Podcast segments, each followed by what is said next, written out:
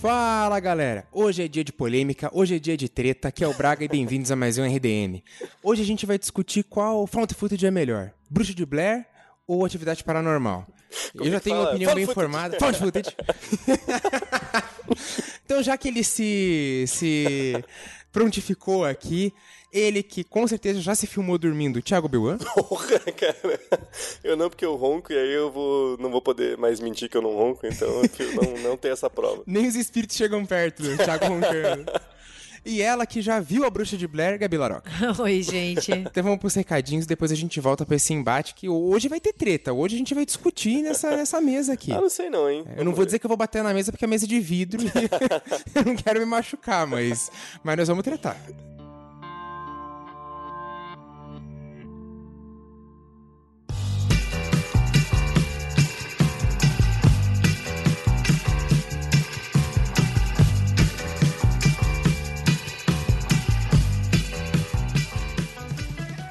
Bom, hoje ser bem, bem breve mesmo. Só queria lembrar a todo mundo que o nosso sorteio em parceria com a Voodoo ainda tá lá rolando no Instagram deles, então vocês podem acessar, busquem lá Voodoo Loja, tudo junto e minúsculo, e vocês têm já no, no- no mural, vocês já conseguem ver um sorteio de três camisetas, tá? do Exorcista, do Hellraiser e do Sexta-feira 13. E para participar é bem simples, é só estar seguindo a Voodoo no Instagram e também o República do Medo, é, curtir o post e marcar um amigo nos comentários, e aí você já vai estar concorrendo automaticamente às três camisetas, tá? O sorteio vai ser no dia 19 de julho. Então corram lá que ainda dá tempo de se inscrever. É, e lembrando que, como sempre, a Voodoo é uma das nossas parceiras no RDM e a gente faz sorteio em parceria com eles com bastante frequência, então deem uma olhadinha lá no nosso apoia também, apoia.se RDM, para vocês verem as, as recompensas que a gente oferece para quem apoia o República do Medo, porque como sempre, reforçando, mas é importante, é a única forma que a gente tem de manter o RDM no ar e sempre crescendo. Então, por favor, quem puder, quem tiver condições, não deixe de dar uma olhadinha lá no nosso, nosso Apoia-se. Então é basicamente isso, gente. Também é, queria convidar todo mundo de novo para sempre estar conferindo o nosso site, republicadomedo.com.br, que sempre tem textos, críticas, análises. É bem, bem bacana, a gente fazer um conteúdo bem completo para vocês. E também no nosso Instagram, República do Medo, no Twitter, arroba RDMcast, e no Facebook também, República do Medo. para vocês seguirem e acompanharem. A gente está postando dicas de filmes todo dia nessa, essa interminável quarentena, então tem bastante conteúdo para vocês além do podcast. E como sempre, se tiverem alguma dúvida, sugestão, comentário, podem ou falar com a gente nas, nessas redes que eu citei, ou no contato arroba republicadomedo.com.br, que é nosso endereço de e-mail fixo e oficial, digamos. Então é isso, gente. Muito obrigado. É, não se esqueçam de participar do sorteio da Voodoo. Deem uma olhadinha no nosso Apoia-se, nos sigam em todos os lugares possíveis e imagináveis. E fiquem agora com o episódio.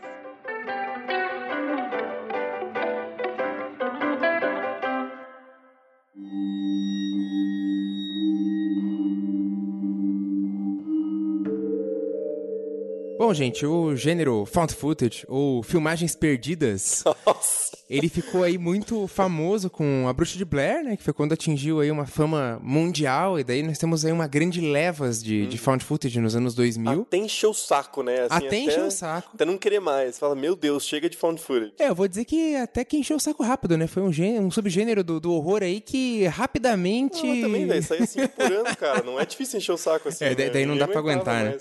Mas, apesar de Bruxa de Blair ser o mais famoso, assim, e que inaugurou, a gente já tinha um found footage, apesar de não ter essa nomenclatura antes, que é o Holocausto Canibal, do Ruggero Deodato, um filme italiano de 1980. Ele ainda, geralmente, é encaixado naquele subgênero gore, mas o filme é basicamente um- uma galera, acho que eles, eles são ambientalistas, né? Não lembro se eles são antropólogos, alguma coisa assim. Mas eles vão por meio da Amazônia para encontrar uma, uma tribo, tentar um contato com uma tribo que nunca tinha tido contato antes. Uhum. E daí o filme tem várias cenas bem sangrentas, assim, ele é bem, bem explícito e violento. Sim, bem polêmico Inclusive, também. é bem polêmico também, porque alguma, alguns animais mortos são de verdade, assim, eles É. realmente mataram em cena, então é um filme que também teve bastante polêmica Uhum. por conta dessa coisa. Eles quiseram focar em um realismo bastante excessivo. Na época teve uma polêmica parecida com, com o Bruxo de Blair, que a gente já, já conversa melhor, mas na época do, do Holocausto Canibal, também o, o diretor teve que provar que os atores estavam vivos. Aham. porque e, eles tinham um contrato de que eles tinham que ficar isolados, assim, né, meio longe das lentes das câmeras, Uhum. dos paparazzi. Então depois ele teve que procurar os atores, tipo, não, ó, ele foi chamado até em tribunal, se eu não me engano, pra dizer, não, ó, tá todo mundo vivo aqui, hein, relaxa. O o found footage, pelo menos esses dois primeiros exemplos, eles se baseiam muito num caráter sensacionalista, né? Sim, de, sim. De convencer o público de que é uma, uma história real. É, pretende chocar por esse aspecto de realismo, né? De uma história que realmente aconteceu e que você tá tendo um vislumbre de- dessa história trágica, assim. É, ele é um subgênero onde o filme é apresentado como verídico, como se as filmagens tivessem sido descobertas e entregas desta forma para os espectadores. Muito bem editadas, né? É, é uma técnica comumente utilizada no cinema de horror, mas não é exclusivo a ele, Sim. né? Tipo, tem, é encontrado em filmes de ficção científica, até em drama e comédia, né? E os eventos na tela são tipicamente vistos pela câmera dos personagens ou aquela que filma eles, né, como uma câmera de segurança, que é o que a gente vê no Atividade Paranormal. E outra questão que também confere muito realismo, né, ao found footage é o frequente uso da câmera de mão, que é o caso do Bruxo de Blair, daí tem aquela coisa toda tremedeira, Sim. né? E também o improviso por parte dos atores, que é o que a gente vê tanto na Bruxa de Blair quanto na Atividade Paranormal, são roteiros que deixam as atuações mais em aberto, né? Pra pegar reações mais autênticas dos atores. É, eu acho que fa- fazendo assim um breve histórico bem por cima, o Bruxa de Blair, ele inaugura o gênero ali em, em 99. Você tem alguns filmes logo em seguida, mas acho que realmente estoura, assim, numa produção muito saturada depois da Atividade Paranormal. Que a própria franquia tem uns 15 filmes também. Sim, né? sim, a própria franquia... São seis. São, é, a própria Ah, fran- Gabi, não me mente. São 15 e todos, assim, entre três meses de lançamento. São É seis tipo- filmes e tem um sétimo que tá previsto pra 2021. Porra, a galera na frente, né? É, pô, então, daí você tem o. Em 2007, ativi- Atividade Paranormal. Em 2007 também tem o REC, Sim, que sim. daí no ano seguinte já ganhou a adaptação estadunidense do, do Quarentena. Uhum. O Cloverfield é de- é de 2008 também. Sim, sim. E, cara, isso foi uma, uma febre bem grande até ali, 2013 e 14. Que eu sei que tem o Creep, 2014. Fica a recomendação aí, é um filme bem legal. Tem o Alien Abduction, que é de 2014 também, que não é tão bom, mas ainda assim é um filme ok. Não é ruim. Em 2013 e 14, tem vários found footage sobre pé grande. Ó que interessante. tem vários, assim. Eu, eu lembro que na época eu comecei a assistir um monte de filme e, cara, era, é tudo meio igual, assim, porque é tudo do pé grande. Pois é, é, gente que vai pro meio da mata procurar o pé grande e. Nossa, eu, eu não sei qual, qual é a pira, assim, mas ele teve uma produção gigante em 2013 de filmes de ETs Uhum. e 2014 de filme de pé grande. eu, eu não sei qual que é a pira, acho que no futuro vão estudar o que, que foi essa febre de pé grande nos Estados Unidos, mas. E o, o último que eu queria ressaltar é o que foi um grande respiro pro gênero, na minha opinião, que é o A Visita de 2015, do, do Shyamalan, que eu achei incrível, assim, é um found footage feito com muita qualidade. Claro, é uma câmera muito boa. Ele justifica dizendo, ah, é que eles queriam fazer, né? São crianças querendo fazer um documentário, compraram uma câmera boa pra caramba. Você aceita. É, né? Filme do Shyamalan, ele força um pouquinho a suspensão de descrença, geralmente, né? Mas você acaba, você acaba indo na Mas onda. o, o filme é legal. Eu, eu acho sensacional esse filme. Ele, ele mescla muito horror com alguns momentos de comédia. E eu acho sensacional. Acho que é um bom respiro pro gênero que tava tão desgastado já, né? Tem um outro exemplo de um filme que... Ele não chega a ser um filme de horror, mas ele é mais um... aquele suspense, né? O horror gourmetizado. Que é o Buscando, de 2019. Ah, que não chega a ser um found footage, porque ele não, não é uma câmera só e não é como se tivesse sido encontrado, mas ele faz um esforço de usar só câmeras que existiriam dentro daquele cenário. Então você acompanha o personagem buscando a filha dele que desapareceu, e ele tá tentando entender se ela foi sequestrada ou se ela fugiu, algo assim, e você vê o filme sempre pela, por alguma câmera que existe naquela realidade, ou seja, a câmera do, do notebook dele, a câmera do celular, você vê a tela que ele tá mexendo. Então é um filme que ele vai se construindo a partir dessa coisa mais realista, digamos, de você enxergar aquela ação como aquelas pessoas estavam vivendo. É bem interessante, assim. é um filme com o John Cho que a gente recomenda. É, bom, eu recomendo muito mesmo. É, é assim, o, o found footage, ele é um subgênero muito prolífico, né? É impossível você citar todos os filmes já Sim, sim. feitos, né? Até porque ele é um subgênero que ainda tá ativo, né? Ele ainda produz muitas, muitos filmes. É, eu gosto muito do VHS, que é uma, o formato de antologia. Sensacional. É, tendo, ele foi lançado o primeiro em 2012, o segundo é 2013 e o terceiro é 2014. Em especial, o primeiro e o segundo são muito bons, assim. Outro que eu acho que também vale a pena é o The Poughkeepsie Tapes, que é de 2007. E ele mistura um pouco como se ele fosse um falso documentário também. E mais recente, um que eu acho que é meio que um respiro do gênero, assim, que mostra como o found footage ainda tá vivo e tá muito inserido na cultura popular e que vai se reinventar a partir de novas tecnologias e modos de comunicação, é o Unfriended de 2014 e o Unfriended Dark Web de 2018, o qual eu acho o segundo melhor que o primeiro, que é uma coisa muito rara. É que eles são contados a partir do desktop do computador. Eles estão fazendo, são amigos que estão fazendo ligações por Skype. Então o filme inteiro é como se fosse o desktop do computador. Sim. É bem interessante e eu acho que mostra como ainda tem espaço pro found footage, apesar de já estar saturado muito o modelo Bruxa de Blair Atividade Paranormal. Mas eu, eu sou uma pessoa que gosto, assim. Sim. É um subgênero que me chama atenção, assim. Eu não vou, não vou dizer que só porque tem muitos eu não gosto. Assim, eu assisto e eu me divirto. O próprio Cloverfield, que antes de, de tentarem fazer um universo compartilhado com Cloverfield, pelo amor de Deus, aquele paradoxo, velho. Caralho, vontade de pegar a pessoa que fez aquilo e me encher de porrada. Mas o, primeiro Cloverfield, ele teve um impacto muito grande. Foi um filme que todo mundo assistiu e ele conseguiu injetar um ânimo né, nessa- no subgênero de filme de invasão alienígena com a questão do found footage, né?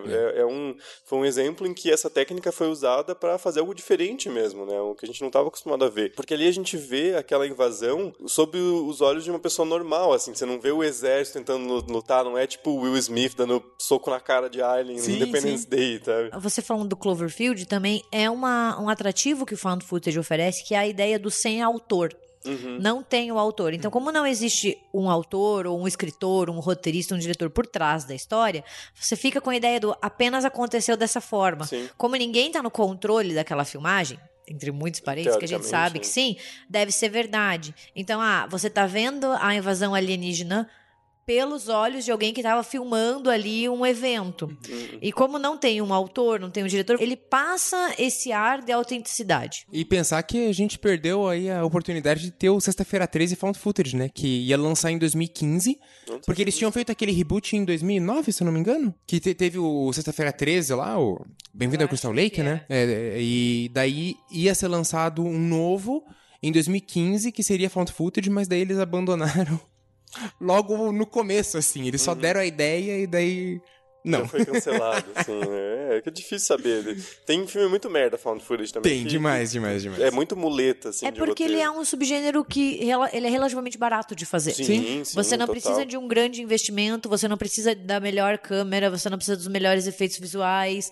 Sabe, você pode fazer um found footage em casa. Sim. E se você tiver uma boa história, você consegue Uhum. fazer uma coisa bem impactante, que é o que aconteceu com atividade paranormal, por E a exemplo. premissa é muito simples também, né? Você não precisa dar o trabalho de explicar o que, que é aquela. A- Apesar do primeiro Atividade Paranormal, ele tem um pouquinho de, de detalhe de construção de personagem ali, levemente, um pouco de explicar um- uma história por trás daquilo, mas geralmente é só você mostrar umas paradas bizarras acontecendo e fechou, assim. É uma coisa muito simples de produzir, né? É, e principalmente agora o Atividade Paranormal, talvez o Bruxa de Blair nem tanto, como ele se passa numa floresta, mas o Atividade Paranormal, ele passa essa sensação de que podia acontecer com qualquer um de nós. Depois ele explica que não é qualquer um de nós, porque dele cria uma mitologia muito louca dele próprio, que eu acho extremamente desnecessário, porque quanto menos você deixa o espectador sabendo, mais assustadora a história fica.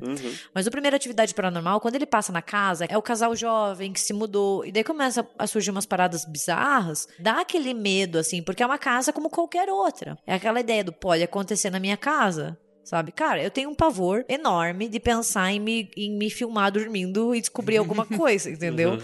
Sabe essas histórias? Assim, me dá um pavor. Eu fico pensando, velho, eu não ia conseguir. Porque imagina se aparece alguma coisa bizarra enquanto você tá dormindo. Sim.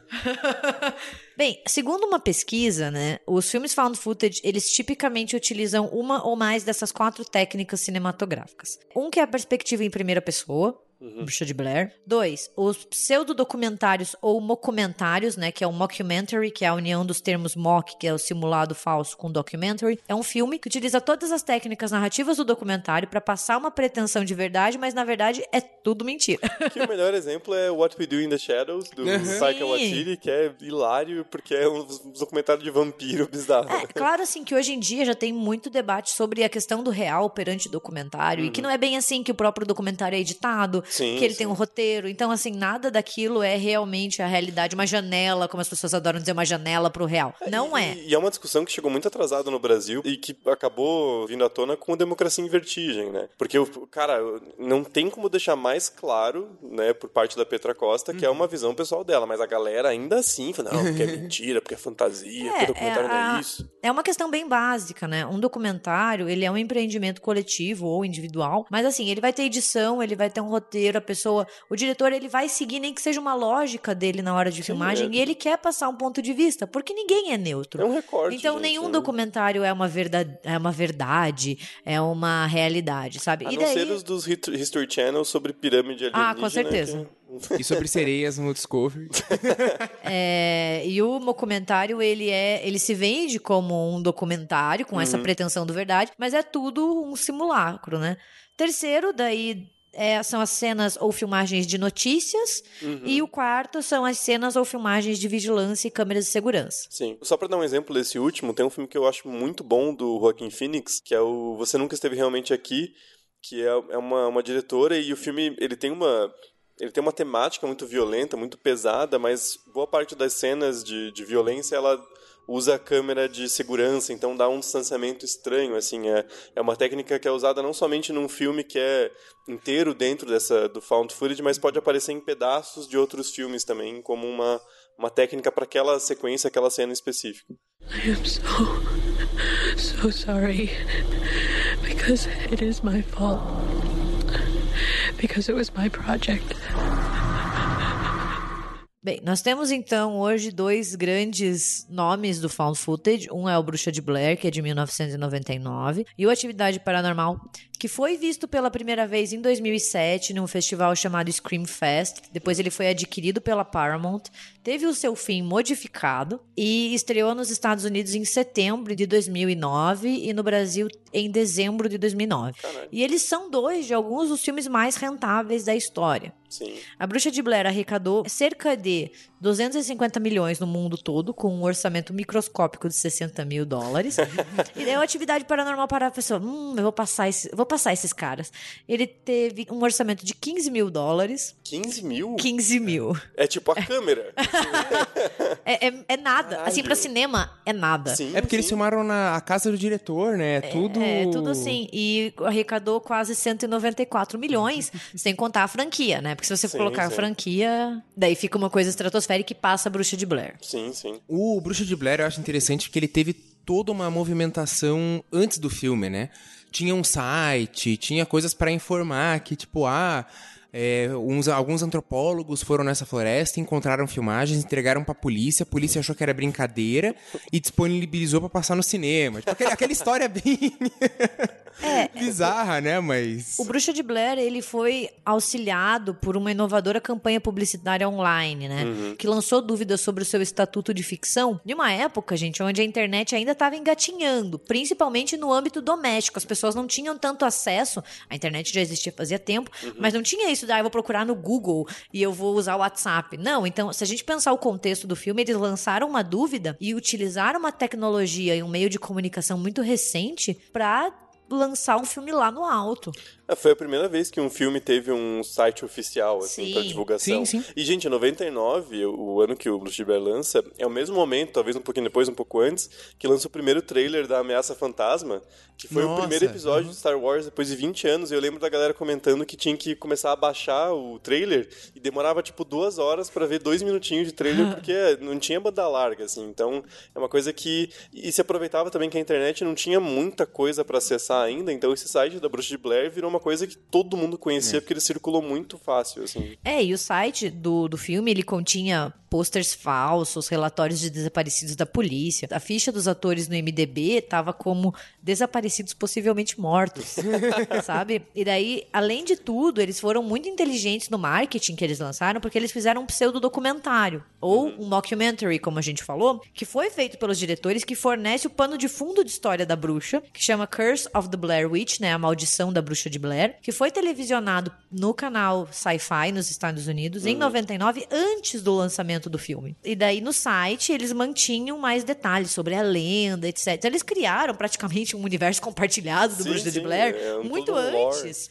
E daí eles lançaram o filme. Olha, pessoas foram atrás dessa lenda que a gente falou e olha o que aconteceu, né? Só inteirando um pouco, né? A lenda era que eles criaram nesse mockumentary era de mortes e desaparecimentos de alguns moradores da cidade de Blair, no estado estadunidense de Maryland.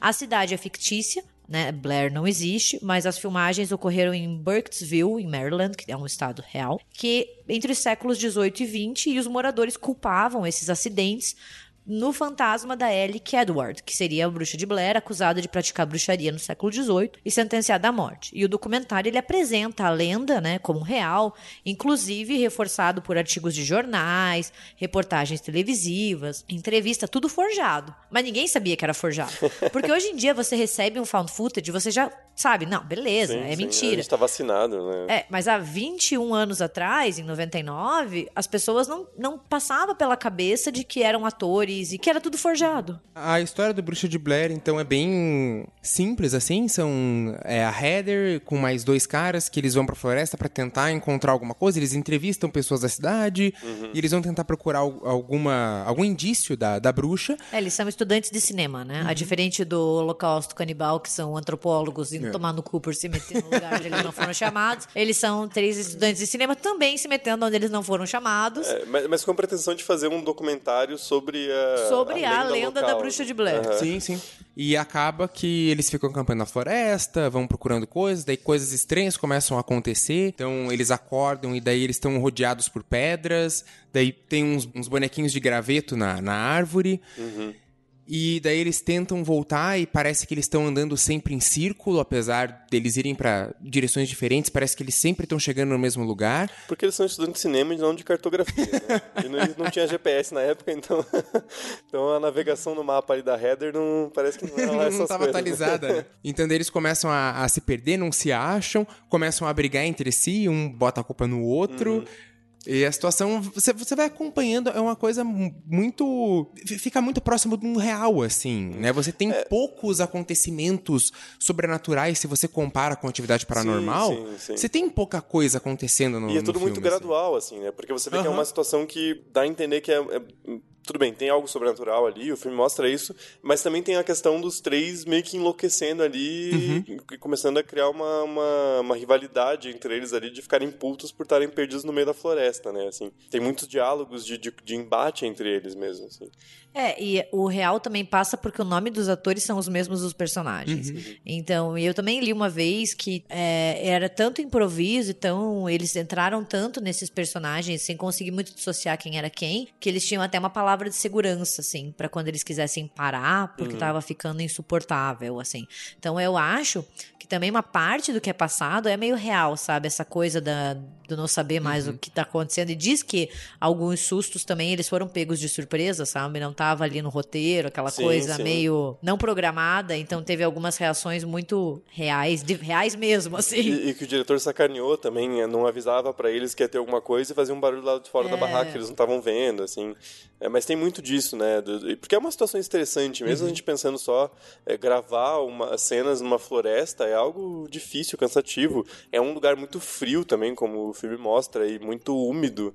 É, e eles têm que atravessar uns pedaços insuportáveis. E eu acho que o filme faz muito bem é mostrar como é uma situação de uma floresta que não acaba nunca, né? Porque eles não acham nem a esperança de um tipo de saída. Eles estão completamente perdidos no meio do, daquele bosque, daquela floresta. né? É, e a tensão é muito construída pelos sons, pelas coisas depois quando eles acordam, é que, que eles acham coisas que não deveriam estar daquele jeito. É, e a, a tal da bruxa de Blair não aparece em nenhum momento. Acho que Sim, isso é sim. sensacional também. É, eu acho muito inteligente deles não mostrarem a bruxa. E de certa forma, a floresta ali funciona como uma extensão do corpo da bruxa.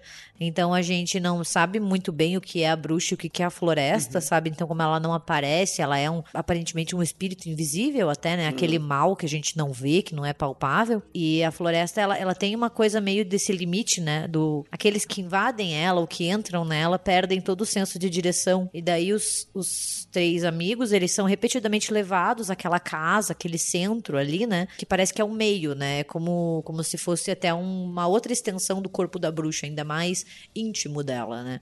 Porque a gente também não sabe muito bem o que é aquela casa, né? Sim. E o que que o cara tá fazendo olhando pra parede no canto, assim. Cara, né? esse filme- Aquela cena sempre me intrigou Esse demais. filme me aterrorizou, assim. Eu assisti A Bruxa de Blair pela primeira vez. Eu acho que eu tava, tipo, na terceira série. Pô, 99, né? Sabe? Uma coisa assim.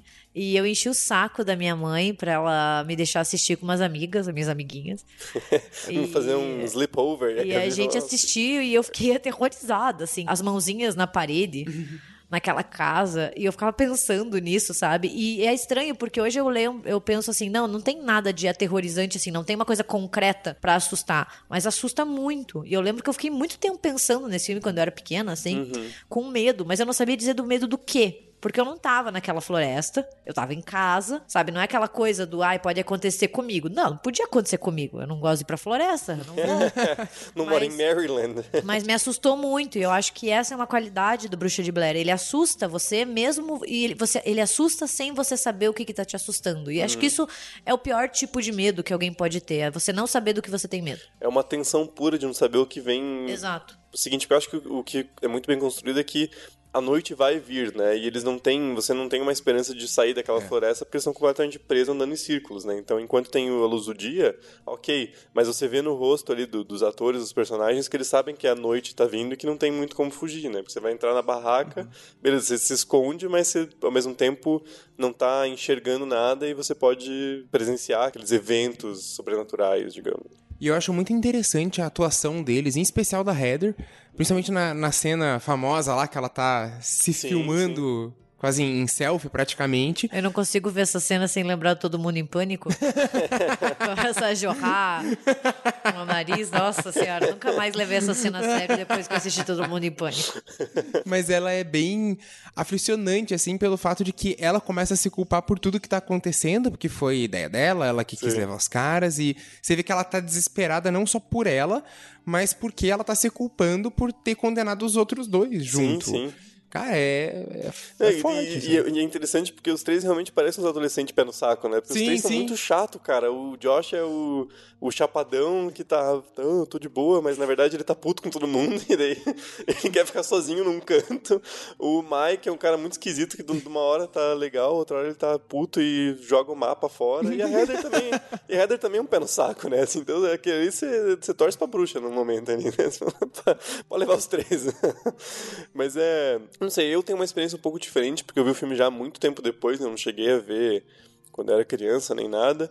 E não sei, eu não, não sei se ele tem o mesmo impacto fora do contexto de toda aquela história que foi gerada em torno de, de ser ou não um- algo real e de, do- do- da época de lançamento e tal. Eu não sei se não é um filme um pouco datado. O que, que vocês acham?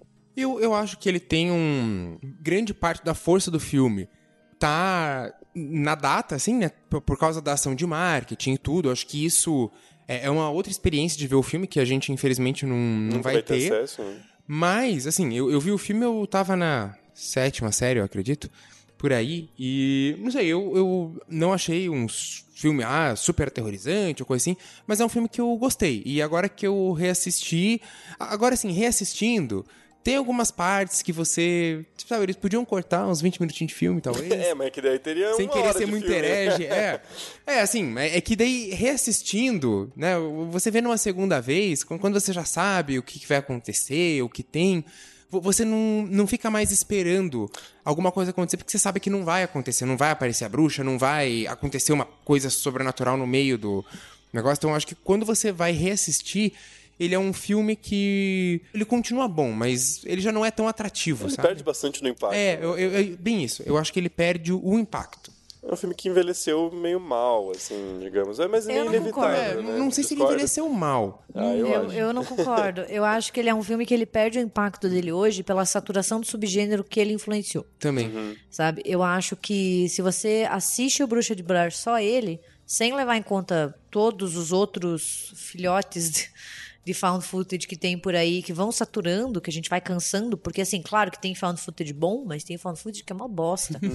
Que é aquela coisa que só usa essa técnica, mas não tem história. E eu acho que talvez o Bruxa de ele cause esse estranhamento hoje de talvez pensar, ai, talvez não é tão bom, ai, não, não sei. Porque a gente tá saturado com o subgênero, entendeu? É, mas com o filme em si também, porque a gente já viu, cada um aqui já deve ter visto umas três, quatro vezes. Sim, também, você assiste né? demais. Mas é, efeito, qualquer né? filme, na real, se você Sim. assiste demais, você começa a ficar meio saturado dele. Uhum.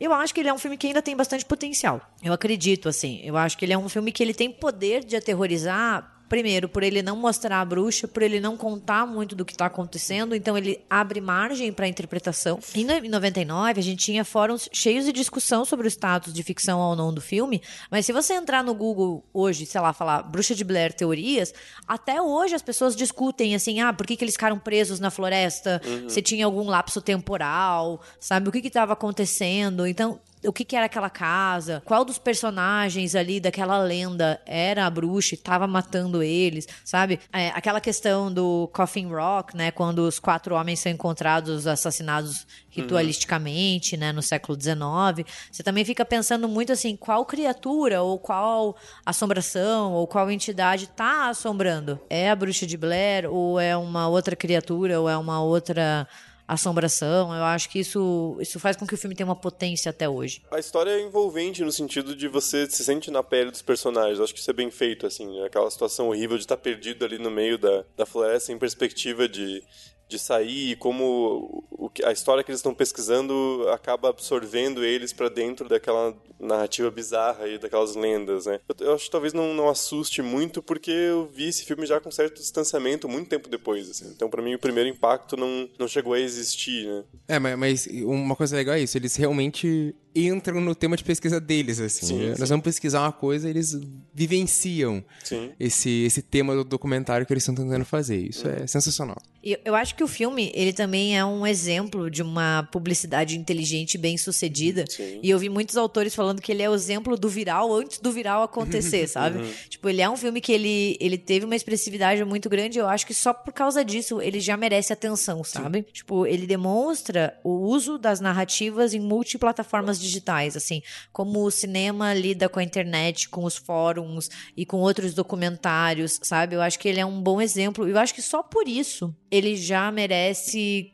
assim, que todo mundo assista, pelo menos uma vez na vida. Eu acho que Sim, ele é o sim. tipo de filme que se você gosta de filme de terror, você tem que assistir uma vez, nem que seja pra dizer, ah, não achei lá essas coisas, mas sempre tendo em mente toda essa inovação que ele trouxe no final dos anos 90, assim. Eu vi uma vez que Bruxa de Blair, que 1999, ele é como se fosse 1968. Tem dois grandes filmes paradigmáticos e muito diferentes. Ah, sim, sim. 68 tem Bebê de Rosemary e A Noite dos Mortos Vivos e 99 tem O Seu Sentido e Bruxa de Blair. Que são filmes que indicam possibilidades diferentes pro cinema, mas ao mesmo tempo eles têm uma proximidade de gênero, assim, né? Ah, em 99 tem vários outros filmes que são muito marcantes até hoje, Sim, sim. assim, né? E, e, cara, é um filme que é impressionante a façanha dele ter sido feito de forma tão barata, né? Com quase produção nenhuma, são atores totalmente amadores, né? Porque- até porque o found footage ele tem que ter atores desconhecidos, porque senão, Você não É, perde a vai graça. colocar, Você vai colocar o. Tom Cruise lá. porque senão né, não, não faz sentido. Mas como ele conseguiu atingir um público tão amplo e marcar a história do cinema, né? Porque é um filme que é muito recorrente quando você vai falar do início da época da, da, da internet, da influência da publicidade digital em relação ao cinema, né? É, e o Bruxa de Blair ele é um filme que sempre figura nessas discussões, assim. Ele todo filme de sobre cinema no geral e sobre cinema de horror, ele vai fazer uma história, vai dialogar, vai falar sobre subgêneros, vai falar sobre publicidade de filme. O Bruxa de Blair ele é uma figura carimbada nessas listas ou nessas discussões, assim. Sim, com certeza. Eu tenho um, tenho um autor que eu gosto bastante, que é o Douglas E. Cohen. Ele trabalha muito com religião, cinema de horror. E ele fala que A Bruxa de Blair, ele é um exemplo também de como os cineastas, né, no geral, eles usam um estoque cultural de conhecimento dos seus, dos seus espectadores, né? Sim. E eles dependem disso e também contribuem de uma certa maneira, né? Uma, uma, uma via de mão dupla. E que daí esses filmes eles vão fornecer pontos tangíveis de referência da vida real que acabam borrando a linha entre o que é informação e o que é entretenimento, né? E ele cita a Bruxa de Blair falando que os cineastas eles usam um estoque cultural que muito conhecido por nós, que é a história básica de João e Maria. Sim, As crianças entram em uma floresta, se perdem e são vítimas de uma bruxa que supostamente mora ali. E faz muito sentido. Até porque é, é o ápice do, do adolescente idiota, né? Se metendo onde não deve. Sim, É, que é uma premissa básica de filme de horror. Sim, Mas sim. tem ali aquela questão do, do conto de fada, sabe? Da questão do folclore, né? Uhum. E, e ele daí vai além disso e dele fala que Bruxa de Blair, de novo, é um exemplo de como você pode ser bem sucedido antes do advento da mídia de massa tecnológica, né? E daí ele fala que a Bruxa de Blair até funciona como um aviso folclórico, sabe? É, cuidado para onde você vai entrar, cuidado com o que você vai fazer, qual o limite que você vai desrespeitar. E daí casa muito com essa ideia do você entrar na floresta, eles não respeitam a floresta, Sim. que na minha interpretação é uma extensão da bruxa. Então Sim, ali sim. eles não respeitam a lenda da bruxa, eles não respeitam todo esse impacto. E eles vão e eles se perdem e daí eles ficam que nem crianças ali perdidos, sem conseguir voltar pra casa, sabe? Eles entram parece assim numa zona além da realidade, sabe? É uma coisa assim, porque daí parece que o tempo passa diferente ali, Sim. o espaço é diferente, as coisas que acontecem não, não são condizentes com o que eles estavam prevendo. É quase uma dobra temporal, né? Porque uma hora tá de dia, eles estão discutindo, vamos, vamos ao sul, vamos ao oeste, e do nada escureceu, e eles estão abrindo a barraca. assim. Mas é uma das teorias que muitos fãs online usam, que é a ideia de que tem uma dobra temporal e que a floresta funciona desse jeito. E é uma das questões que daí o, filme A Bruxa de Blair de 2016, não sei se vocês assistiram, É, ele usa. e eu não acho esse filme tão ruim assim. não vi, não. Eu, eu, eu fui assistir no cinema. Cara, Bruxa de Blair tá sempre marcando a minha vida. Em 2016, porque eu tava uns dois, três dias antes da prova do doutorado, eu tava enlouquecida. enlouquecida. E daí o Matheus falou assim: Ah, então tá, vamos no cinema, vamos assistir algum filme que você não precisa pensar muito, assim. e a gente foi assistir a Bruxa de Blair. Ele achou uma bosta. E eu não sei se é porque eu tava precisando me desligar, assim, sabe? Talvez eu tenha que assistir o filme de novo. Eu não achei tão ruim assim. Achei que ele tem algumas soluções interessantes pra ideia do filme do original. Em outras ele se perde bastante, mas eu não achei assim tão horrível como todo mundo falou. Ele é melhor que o 2. É, mas o 2 é horrível, né? Que é o Bruxa, é o Bruxa Sim, de Blair, o é, livro é das nojento. sombras, que é de 2000. Então ela é uma continuação bem próxima, assim. E é difícil você reproduzir o sucesso que o Sim, Bruxa de sim. Blair teve. Mas o... o... É, é que found, desculpa, desculpa cortar, mas found footage ter continuação já é um contrassenso, né, Já, cara? já. Se é um found footage, aconteceu de novo? Achamos mais fitas. Achei- Porra, velho.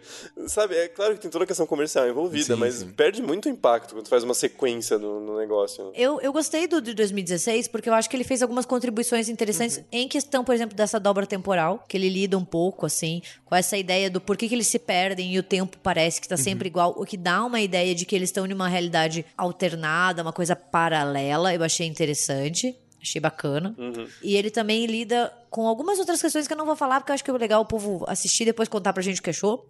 Contem, vocês gostaram, não gostaram. Mas ele daí teve muita repercussão negativa porque diz que aparece a bruxa como uma figura longa e branca, né? É, tem uma, uma cena lá que é pra ser um susto que tem uma suposta bruxa ali que é como se fosse aquele bonequinho de graveto do, do Bruxa de Blair 1, sabe? É, é quase o mesmo bonequinho de graveto, só que um monstro, É, né? E daí eles tentam explicar, por exemplo, por que, que o Mike tava olhando pra parede, eles lidam um pouco com isso. Mas eu li uma entrevista. Ô, louco, veio preparada. Eu li uma entrevista com o roteirista do Bruxa de Blair de 2016, que é o Simon Barrett, que também trabalha muito com o Adam Wingard, que é o diretor do, do Bruxa de Blair de 2016, e que uma das perguntas que fizeram pra ele foi justamente sobre essa criatura que aparece, né? Se eles pensaram. E ele disse que, na real, eles não pensaram na criatura quando ele escreveu como a Bruxa de Blair, né? Ele disse que ele não referenciou a figura, ele chamava como uma figura alta. E daí, pro, pro povo que tá trabalhando na produção, é muito difícil se você não tem uma referência do roteirista. Daí diz que a partir disso ele começou a chamar como a coisa L. Kedward, que é a bruxa, mas em nenhum momento seria a bruxa, seria só uma figura. E daí, nos créditos, acontece que eles não referenciaram direito, cagada, e a galera que faz o crédito acabou acreditando como a bruxa de Blair, mas que não era o objetivo, era para ser apenas mais uma das criaturas que rondavam aquela floresta sabe? Daí tem aquela explicação do porquê que ela é toda esticada, porque ela sofreu aquela tortura, né, de ficar sendo puxada, que desde o primeiro eles já falam, né, estirada na, na árvore, mas que não era para ser a bruxa. Mas que acabou rolando uma falta de comunicação e virou a bruxa no 2016 e o povo odiou. Eles tomaram um, um ataque fudido e ele sei lá, pode ser agora uma explicação dele tentando se eximar da culpa. É bem, bem Pode. possível. Mas também faz sentido um erro de comunicação, assim, também. Não sei. Eu só tô passando o que eu li, não Eu tô consi- é, inventando, tá? Consigo imaginar muito bem o. E o que, que você achou do filme? Cara, achei uma bosta bruxa. Deu cara. Peraí, que bruxa? Que bruxa? Nem tinha bruxa no filme, não. Passou um pano pra ele mesmo. né? Mas assim, eu não acho o filme horrível, assim como muitas pessoas falam. Igual seu namorado, né? É, não, ele saiu xingando e eu falei assim: ah, achei um filme ok, assim, eu, eu achei alguns pontos interessantes e até umas referências que eles fazem ao primeiro pra tentar entender um pouco o que estava acontecendo, eu achei legal, assim, acho que vale a pena. Se você assiste o primeiro, pula o dois, o livro das sombras, que não vale a pena. nossa. Mas se você tem interesse, eu sugiro, assista os dois, assim, porque, sabe, eu acho que é aquele filme que ele fomenta a discussão. Gostou, gostou, não gostou? Acha que ele faz um bom, uma, uma boa adição à, à mitologia da bruxa de Blair? Ah, concordo, não concordo? Ah, achei a explicação uma merda. Ah, achei a explicação interessante. Acho que, que vale a pena. Bom, então o segundo que a gente escolheu aí foi Atividade Paranormal, que é outro que também teve uma grande repercussão, assim. Eu lembro na época. Bom, aqui estreou em 2009, né? Eu lembro na época passando no Fantástico. E não sei o que, fizeram várias matérias, porque foi um filme que custou aí 15 mil dólares e. Cara, foi uma sensação. Deve ser a maior taxa de rentabilidade da história do cinema, não é possível, cara. 15 mil dólares é tipo o aluguel da câmera. Nem não dá nem pra comprar a câmera. Os caras alugaram, provavelmente, né? É, não, foi, foi tudo no improviso, assim. Sim. É, a roupa dos atores, a casa do diretor, é um negócio bem. Até atores dá pra gente colocar entre aspas aí, né, cara? É, entre algum-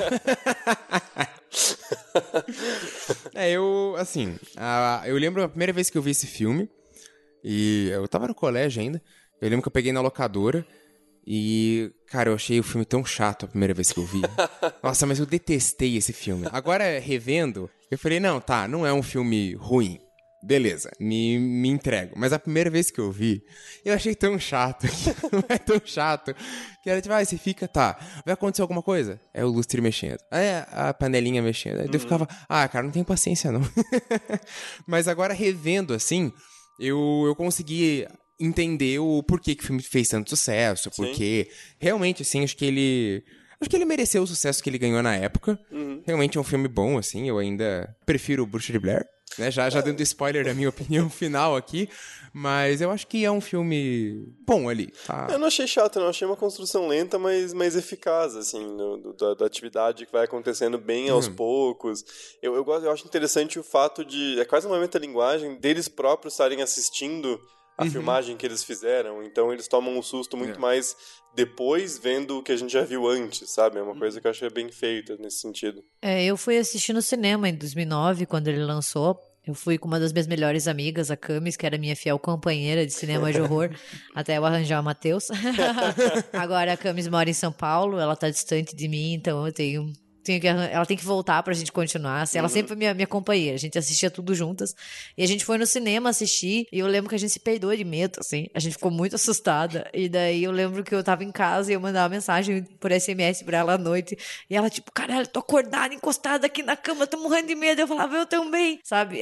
Me assustou a gente bastante. Eu acho que ele é um filme muito bom. A primeira vez que eu já assisti, eu já achava ele bom. Acho que ele é um filme que talvez tenha uma saturação que nem a Bruxa de Blair. Talvez ainda mais mais, porque ele gerou uma franquia ainda maior. Sim, sim. Então, e os outros filmes que vieram não são tão bons. Então, eu acho que talvez a gente tenha uma birra que é injusta com a atividade paranormal, tendo em vista a franquia que ele gerou, Uhum. essa exploração, essa chatice que não acaba nunca mais. Mas o primeiro filme, eu acho que é um filme muito bom. Sim, eu, eu tenho um ponto positivo e um negativo pra comentar em relação ao Bruxa de Blair. Primeiro ponto negativo, eu acho que o Bruxa de Blair, em relação à atividade paranormal, lida muito melhor com o fato da filmagem estar sendo feita.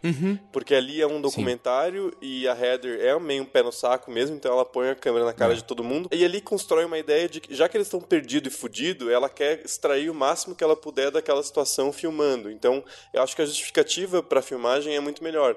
Eu, eu concordo com o Thiago, foi uma das, coisas que eu anotei, eu concordo. É, é um, é um ponto mais positivo, porque é mais orgânico o fato da filmagem estar sendo feita. No Atividade Paranormal, tem a justificativa dele estar querendo filmar os eventos ali, né, o que está acontecendo de noite, mas é só isso. O restante não faz sentido nenhum. Tem cenas que você vê que, obviamente, uma pessoa normal não estaria filmando, né.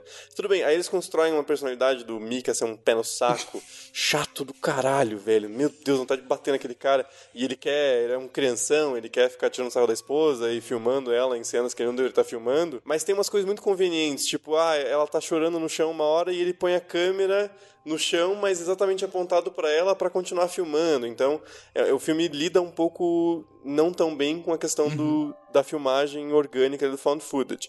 Por outro lado, eu achei que nenhuma coisa que a Gabi comentou. Eu nunca fui e não pretendo ir numa floresta em Maryland procurar a bruxa, bruxa de Blair, mas em casa, né, você tá sempre, você se sente mais sujeito àquela, àqueles eventos paranormais que o filme tá mostrando. Você começa a olhar pra porta do quarto, que vai mexer essa porra? Exato. O que, que acontece enquanto eu durmo, sabe? E eu tenho gato em casa. E a filha da puta, de noite, é o horário que ela tá loucona. Então ela derruba Exato. coisa, passa correndo. Às vezes eu tomo uns sustos, assim, de acordar no meio da noite e ouvir um barulhão e é a lazarenta da Zoe derrubando o copo no chão, quebrando alguma coisa. Mas, ó, vou te falar uma coisa que cachorro faz que gato não faz, é começar a latir no meio da noite pro nada. E daí você pensa assim, porra, fodeu, ou alguém entrou aqui e vai me roubar, ou o filho da puta tá vendo um fantasma e eu não tô vendo, Você entendeu? fala, será que é pro nada mesmo? Exato. é. Fica aí a dúvida, porque a gente sabe que cachorro é sensitivo, né? Então o cachorro latindo pra debaixo da cama ou pra dentro do armário, assim, né? Toma cuidado, pessoal. Mas eu acho que o Atividade Paranormal, ele traz o medo da bruxa de Blair pro âmbito doméstico. Isso, isso. Eu acho que isso ele, ele faz muito bem. E outra coisa que eu gostei do filme, assim, e que depois ele se perdeu completamente na franquia, é.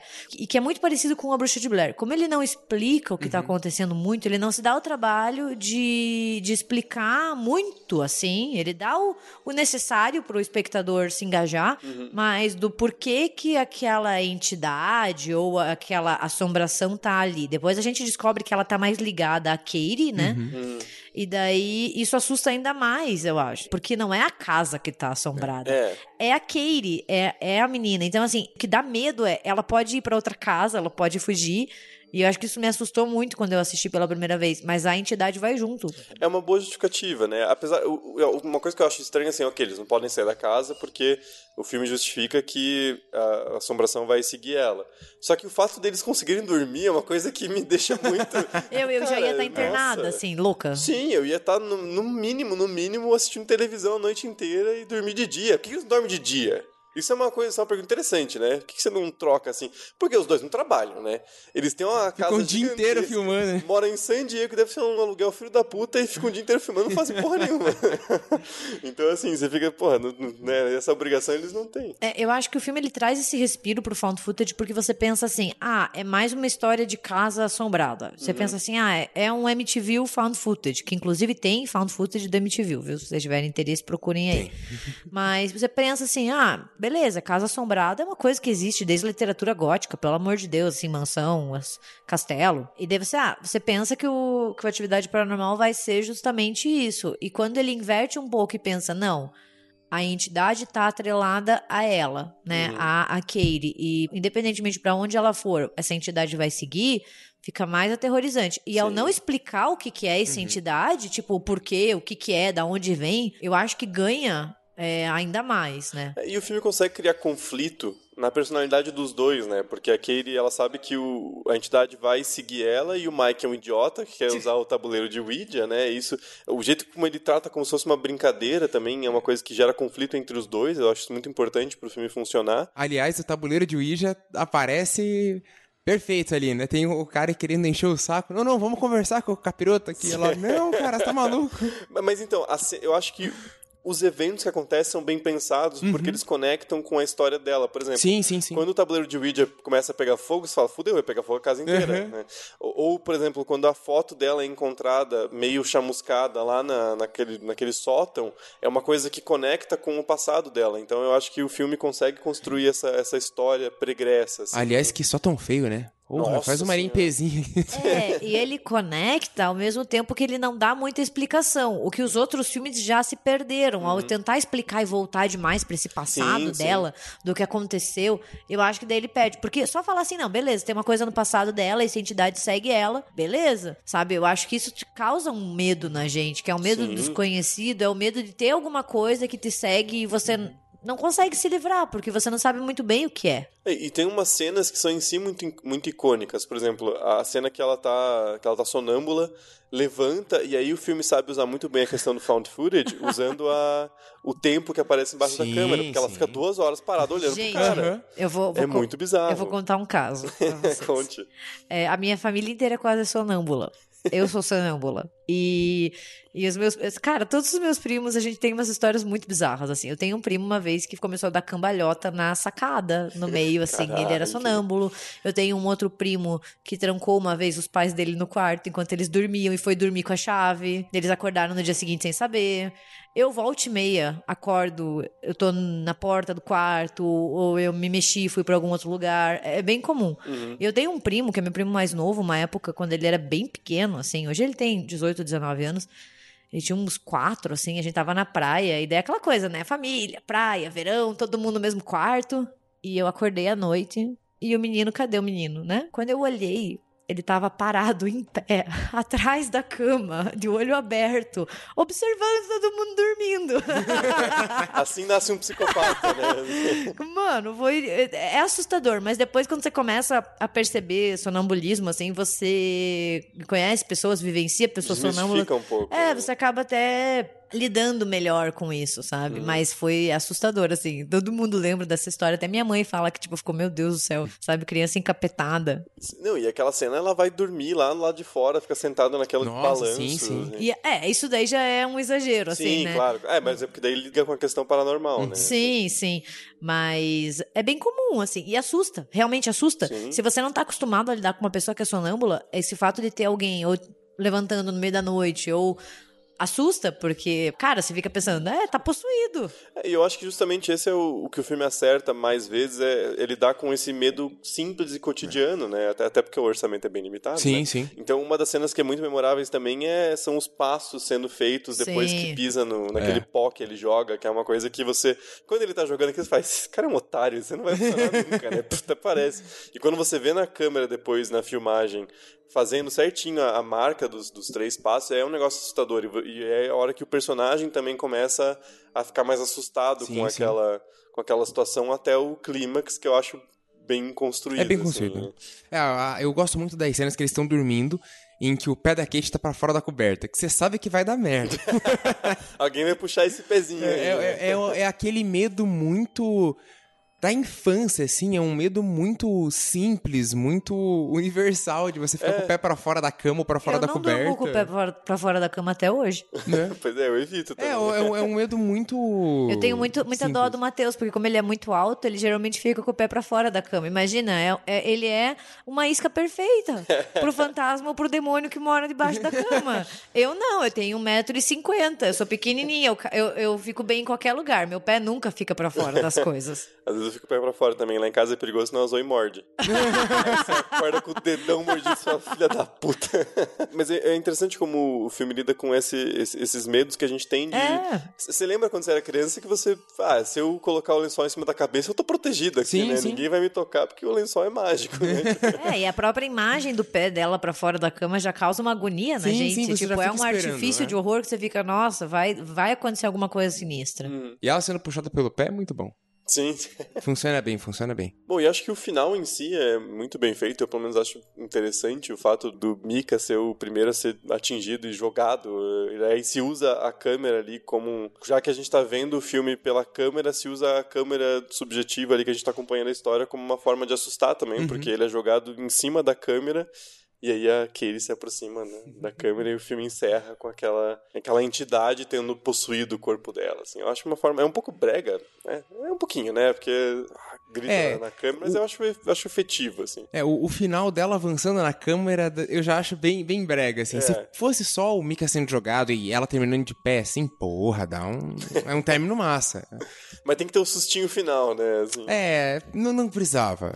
Não, não precisava daquele sustinho final, mas ainda é um final muito legal, assim. Eu, eu, eu gosto do jeito que aquilo acontece. Que é logo depois dela ficar duas horas encarando ele, ela vai lá pra dentro, você não sabe pra onde ela vai, você só vê ela gritando desesperadamente. Sim. O, o que é, é muito legal também, não aí- mostrar, não... E que aí, quando o filme usa o fato da câmera tá parada no tripé. ali, Sim, né? sim. Que a gente não consegue ver junto com o personagem. A gente fica preso ali naquela visão. É, isso que esse final que a gente teve acesso, ele não é o final original do filme. Porque quando o filme foi pensado, ele foi pensado por um circuito independente, né? Tanto que ele estreou em 2007 e daí o- a estreia grande dele foi só em 2009. Quando a Paramount comprou o filme, ela meio que, tipo, sucateou, assim, resetou esse final original e daí ela fez dois novos finais.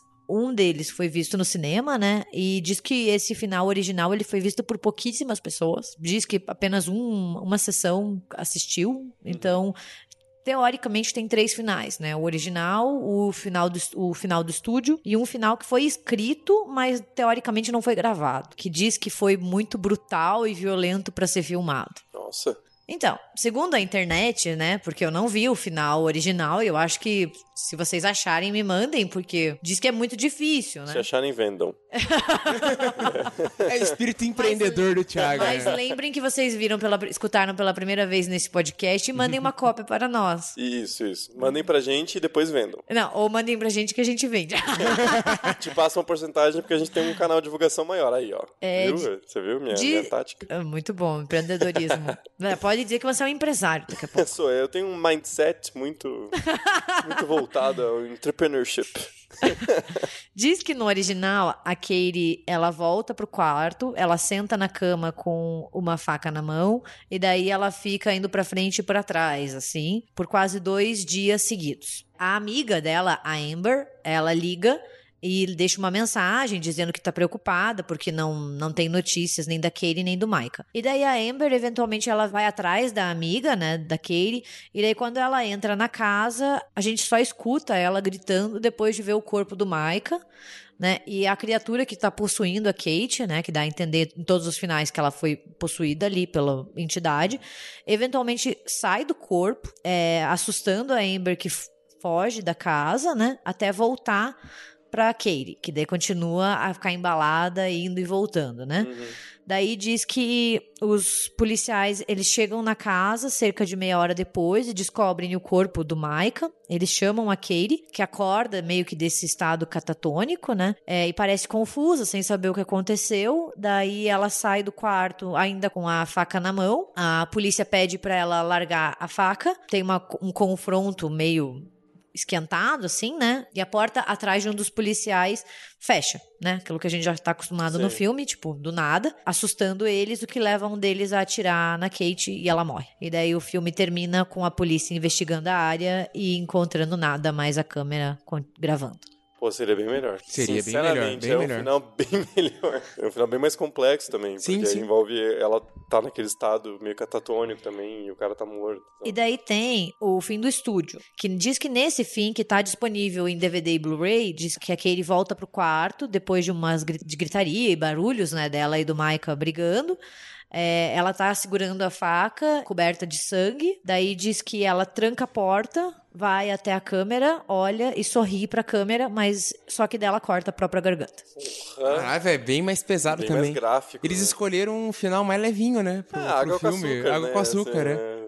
Sustinho final. É, só pra ter um sustinho. É, eu acho que eles também deixarem aberto, assim, pra talvez ver o que ia acontecer, não querendo fechar demais. Pensaram em sequência, né? Falaram, se a gente matar aqui, a gente não tem sequência. É, Também. não sei, assim, muito bem, mas eu, eu acho o final original bem interessante, assim. Sim, Gostaria de sim, muito assistir. legal. Mas diz que é muito difícil. La situación es insostenible. Hay dos muertos. Eu vou fazer uma defesa do found footage. eu, eu gosto bastante desse subgênero. É um tipo de, de filme de terror que me chama a atenção. Eu assisto, mesmo assim, quando eu não quero pensar muito ou não quero uma coisa muito pesada. Eu, eu acho que ele é um entretenimento bacana. Mas eu acho que um dos grandes méritos do found footage, que é uma coisa que a gente sempre fala e que às vezes não é tão, tão reforçado assim, é que o found footage ele mostra o potencial do horror como um campo lucrativo para cineastas independentes. Sim. Que é o que a gente falou, por exemplo, em- sobre o Jorge Romero e os zumbis dele. Mas o found footage ele dá um novo fôlego e mostra assim, olha, dá pra fazer horror, dá pra fazer horror como cinema independente. Você pode fazer bons filmes e você pode ganhar muito dinheiro com isso. E eu acho que o problema só de hoje do found footage é que ele se tornou uma coisa muito batida, né? Como ele, ele se mostrou extremamente lucrativo, é, acabou meio que virando uma característica dominante dos filmes de horror de baixo orçamento, sabe? Sim, mas, mas por outro lado, sem essa onda de found footage no final dos anos 2000, começo dos anos 2010, talvez não tivesse a Blumhouse produzindo Exato. cinema de qualidade Pois é, pois é. E, e com, com orçamento que é mais alto do que a maioria desses filmes, mas também não é um orçamento de blockbuster, assim, né? Então abriu uma porta, digamos. né? É, sabe, quando a gente fala que a era digital do CGI, ela inspirou blockbusters de horror e ela vai dar uma técnica, né, e uma tecnologia pro cinema de horror, mas ao mesmo tempo a gente teve esse efeito oposto, que eu acho que é uma, ah, um resultado muito bom do found footage, que é o horror, levou o horror a projetos menores e com baixos orçamentos, que é uma característica do horror desde que ele nasce como gênero, mas que, tipo, teve uma época que meio que parece ficou nas mãos dos grandes estúdios, né, aquela coisa, e o found footage, ele dá um respiro, assim, mostrando, olha, dá pra fazer cinema de horror com pouca grana, dá pra ganhar bastante grana, prestem atenção, sabe? E aí, galera? Qual que vocês gostam mais? Por quê? Vamos Agora vai lá, ter que definir. Que agora é hora de dar treta. Então eu vou, eu vou começar aqui. vai lá, vai lá. É, bom, primeiramente, eu- já que a Gabi falou do, do gênero aí, eu queria fazer uma indicação de um found footage brasileiro de 2011, se chama Desaparecidos. São uns jovens que vão para uma festa em Ilhabela, São Paulo. E daí cada um ganha junto com o convite uma câmera que é para eles filmarem a experiência. E daí a polícia depois encontra essas câmeras na floresta e tentam organizar para entender o que, que aconteceu com eles que desapareceram, como diz o título do filme. Ué, Então eu sei que tem muita polícia gente- fazendo edição de vídeo aí, né? Movie Maker pra... Eu sei que tem muita gente que não gosta desse filme, mas eu, eu acho ele um filme muito bom. E ele é muito especial, assim, porque a partir de 2011 a gente tem uma produção de horror nacional um pouco mais é, intensa, assim. Ele ajudou nisso, eu gosto bastante desse filme. Mas voltando pra polêmica nossa aqui, eu vou escolher Bruxa de Blair. Eu acho um filme melhor, assim. Eu, eu me envolvo mais com, com o Bruxa de Blair. Então, meu voto vai pra ele. ok, Gabi. Olha, eu gosto muito dos dois. Eu acho que são filmes que têm os seus méritos próprios e eles falam com públicos diferentes. O Bruxo de Blair pega uma juventude e jovens adultos ali do final da década de 90 e o Atividade Paranormal já fala com jovens e jovens adultos do final de 2009 ali. Então, eu acho que são gerações diferentes e filmes que têm é. impactos diferentes e ambos têm inovações muito interessantes. Mas eu vou ficar com a Bruxa de Blair por um simples motivo de que sem Bruxa de Blair não existe atividade paranormal. Eu acho. Ok. E não existiriam outros found footages. A minha escolha da Bruxa de Blair é unicamente pela questão de ser meio que a mãe do found footage, mas eu gosto muito da atividade paranormal. Desse primeiro só, os outros eu já acho mais. Eu assisti assim mesmo, Hum. eu já acho mais muita embromação e muita querendo surfar em uma onda que esgota. Sim. É, e acho que ambos têm os seus méritos, ambos conversam com públicos diferentes, estão inseridos em lugares e épocas diferentes Com e certeza. trazem suas contribuições e merecem ser assistidos. Eu deixei a Gabi primeiro pro meu voto não ter importância, porque já tá 2x0, então eu posso jogar um 2x1 aqui só pra não ficar no, no zero.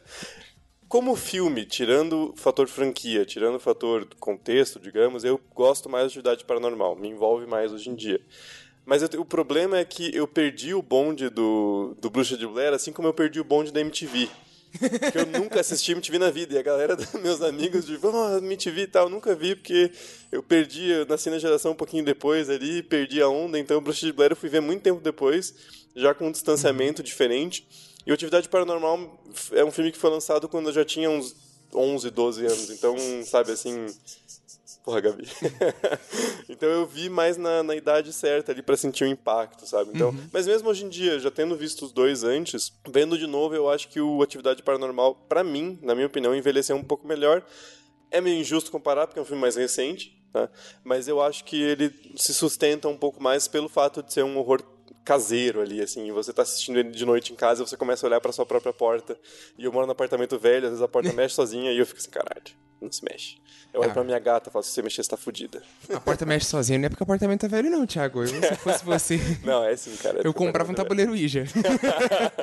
Vou me comunicar, descobrir o que o espírito quer. My name is Robert Hawkins. Approximately seven hours ago, uh, something attacked the city.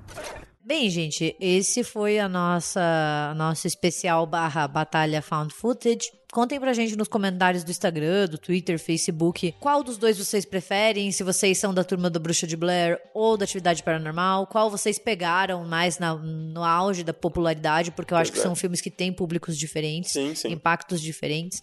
Também contem pra gente quais outros found footages vocês gostam, assim, indicações são sempre bem-vindas, né? Se vocês têm algum outro ou alguma algum adendo ao que a gente falou. A gente está sempre respondendo e vendo os comentários de vocês. E qual outro embate vocês gostariam de ver? Também, Exato. É um, um, estilo de, de podcast que é legal de fazer porque você enaltece a, a análise de um filme comparando com outros em momentos, né? É, se alguém quiser uma batalha de found footage sobre o pé grande, eu acho super válido aí. Vocês podem comentar pedindo. Você vai fazer não. sozinho.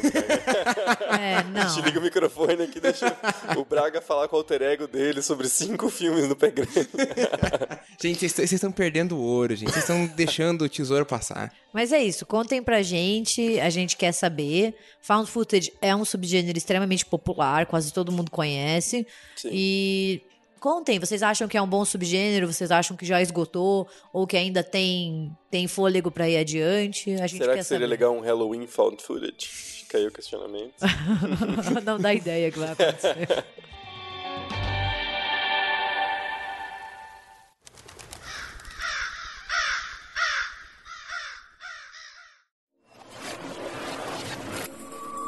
Este programa foi editado por Ilha Flutuante.